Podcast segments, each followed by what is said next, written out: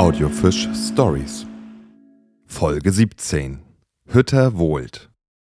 Das Naturschutzgebiet Hütter Klosterteiche, welches auch unter der Bezeichnung Hütter Wohlt bekannt ist, wurde im Mittelalter von den Zisterziensermönchen des Klosters Doberan bewirtschaftet.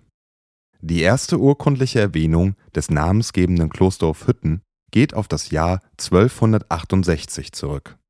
Die Mönche betrieben zum einen eine Glashütte im Wald, zum anderen legten sie in dem Areal künstliche Teiche an, um Fische zu züchten. Wie eine Perlenschnur fädelten sie die Teiche durch den Wald. Terrassenförmig angelegt, fließt das Wasser bis heute von der höchsten Erhebung in das jeweils darunter liegende Becken. Grund für die Fischzucht war, dass durch die Fastenzeiten ein Großteil des Jahres auf Fleisch verzichtet werden musste. Frischer oder eingelegter Fisch war deswegen eine willkommene Abwechslung auf dem Speiseplan der Geistlichen. Die Flora und Fauna des Hütterwohlt ist sehr vielfältig. Im Wasser findet man einige stark gefährdete Pflanzen, wie das Quirl-Tausendblatt. Ebenso eine Besonderheit ist die Teichbodenflora mit braunem Zyperngras, rot-gelbem Fuchsschwanz, Wasserehrenpreis und Sumpfruhrkraut. Sichtbar werden diese Pflanzen jedoch nur, wenn die Teiche trocken fallen.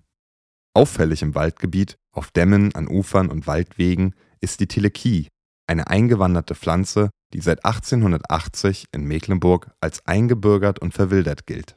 Sie bildet im Hütterwohlt ihr größtes Vorkommen in Mecklenburg.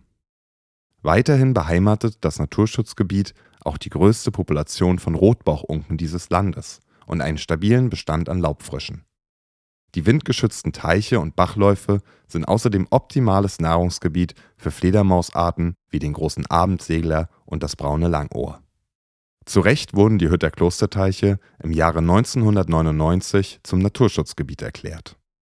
Bereits sieben Jahre zuvor begann die Familie Detlefsen, die Teiche wieder gemäß ihres Ursprunges zur Karpfenaufzucht zu nutzen. Insbesondere zu Weihnachten ist auf dem Hof der Fischerei Detlefsen großer Betrieb. Aber auch abseits des Karpfengeschäftes lädt der Hof zu Kaffee und Kuchen oder zu Räucherfisch und Bier ein. Entlang der Teiche zeigt ein Naturlehrpfad die Besonderheiten des Gebietes. Wer nur die Seele baumeln lassen will, kann im Haferteich baden und anschließend an der angrenzenden Hangwiese die Sonne genießen.